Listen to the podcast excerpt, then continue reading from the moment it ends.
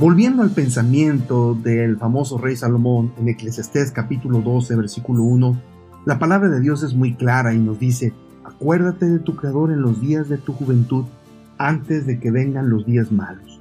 Ya mencionamos que la juventud es un momento importante, es un tesoro inapreciable que hay que aprovechar y por eso hay que planear y ejecutar. Pero también tenemos que destacar que dice, acuérdate de tu Creador es decir, cuando uno es joven, pareciera que la vida es fácil porque tienes muchos sueños y puedes controlar todo, incluso ni te enfermas. Pero cuidado, la juventud no dura mucho. Y qué lindo sería que en tu juventud tú te acuerdes de Dios. Muchos jóvenes se acuerdan de muchas cosas, de su tarea, de su trabajo, de su profesión, de todo, incluso hasta de sus propios vicios. Pero pocos se dedican a pensar en Dios y en acercarse a Él. La Biblia dice que la mejor decisión que puedes tomar es de hacer de Dios tu máxima prioridad en la vida. Y entonces habrás tomado una de las mejores decisiones que va a marcar tu futuro para siempre. Cuando tus pensamientos son dirigidos a la palabra de Dios, ahora entiendes muchas cosas y entre una de ellas es que los problemas los vas a enfrentar siempre y aunque no se pueden siempre resolver, siempre se puede encontrar la forma de lidiar con ellos. Como alguien lo dijo de una forma más clara, los problemas no solo se pueden resolver, también se pueden disolver. Bien, como sea, se puedan resolver o no, disolver o no, lo importante es que los problemas los podemos encarar mejor al lado de Dios. En el libro titulado Awake My Heart, el autor Slow Baxter plantea una pregunta muy interesante que quisiera yo plantearte y es ¿cuál es la diferencia entre un obstáculo y una oportunidad? Y él responde, la diferencia entre un obstáculo y una oportunidad es tu actitud. Toda dificultad siempre tiene una oportunidad. Las dificultades que enfrentas van a sacar lo mejor o lo peor de ti.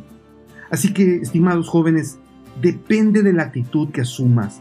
Los problemas van a ser un desafío o te van a hundir más.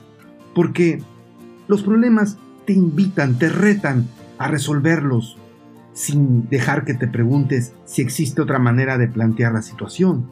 Así que las preguntas claves ante un desafío, un problema, son las siguientes.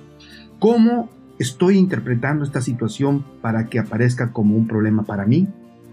¿Cómo debo plantear esta dificultad para que deje de ser un problema para mí? ¿Y qué oportunidad podría ser esta situación para que mi crecimiento personal o profesional despunten? Sí, nunca olvides que toda contrariedad tiene solución con la ayuda de Dios. Y si no fuese así, entonces nuestro, nuestra existencia sería una tragedia. Mientras vivas, los problemas siempre te van a acompañar. El único lugar donde no hay problemas es un cementerio. No obstante, hay momentos en que nuestra mente se envenena con una ola de negativismo que predomina en el ambiente y corres el riesgo de contemplar espinas en lugar de flores. Recuerda, ser un triunfador, señorita, joven, implica ver en cada momento oscuro por el que tú atraviesas una oportunidad y una auténtica prueba para saber de qué estás hecho. Cuando los tropiezos te derrotan, aprendes humildad. Cuando lo sobrellevas, desarrollas paciencia y cuando sales victorioso, maduras. Recuerda que ninguna sociedad ha desarrollado hombres y mujeres tenaces en tiempos de paz. Es nuestra actitud, es tu actitud la que disuelve los problemas o los engrandece. Tú decides qué camino seguir. Además, como alguien dijo, no hay problemas, sino más bien hay miradas problemáticas. Y como John Milton lo expresó de una forma más extraordinaria, él dijo, la mente es su propio lugar, en sí misma puede hacer un cielo de los infiernos o un infierno de los cielos.